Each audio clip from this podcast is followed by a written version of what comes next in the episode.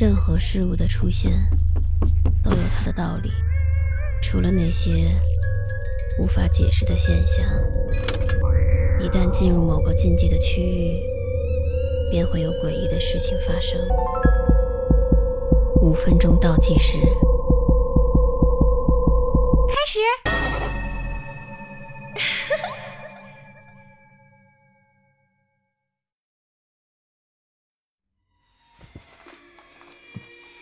我有个习惯，每天大概凌晨三四点钟左右，容易起一次夜。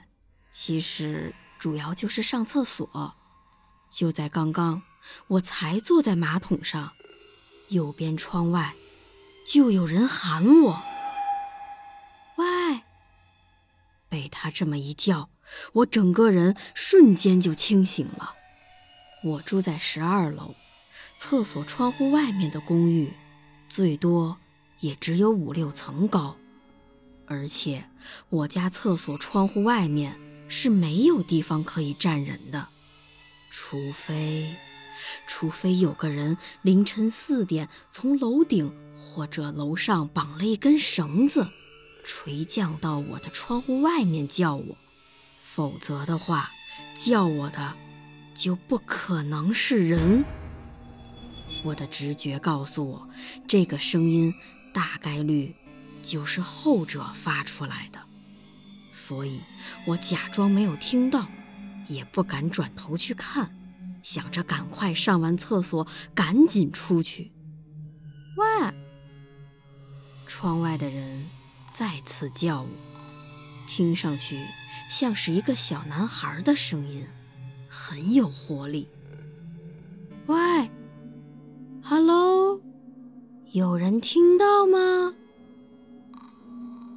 哎，这个声音还挺可爱的。有那么一瞬间，我差一点就被这个声音给吸引了。我很想转头去看，但是幸好我最后还是忍住了。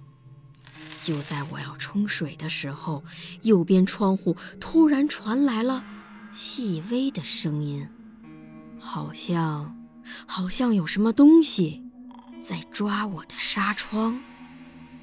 我被吓到，反射性的迅速从里面把玻璃窗关起来，然后上了锁。就在这个时候，我注意到窗外有一个小孩的轮廓。当时我头皮都吓得发麻了。最后，我还是没有忍住转头看了。我，终归还是上他的当了。因为厕所里的窗户是毛玻璃，所以看的并不是很清楚。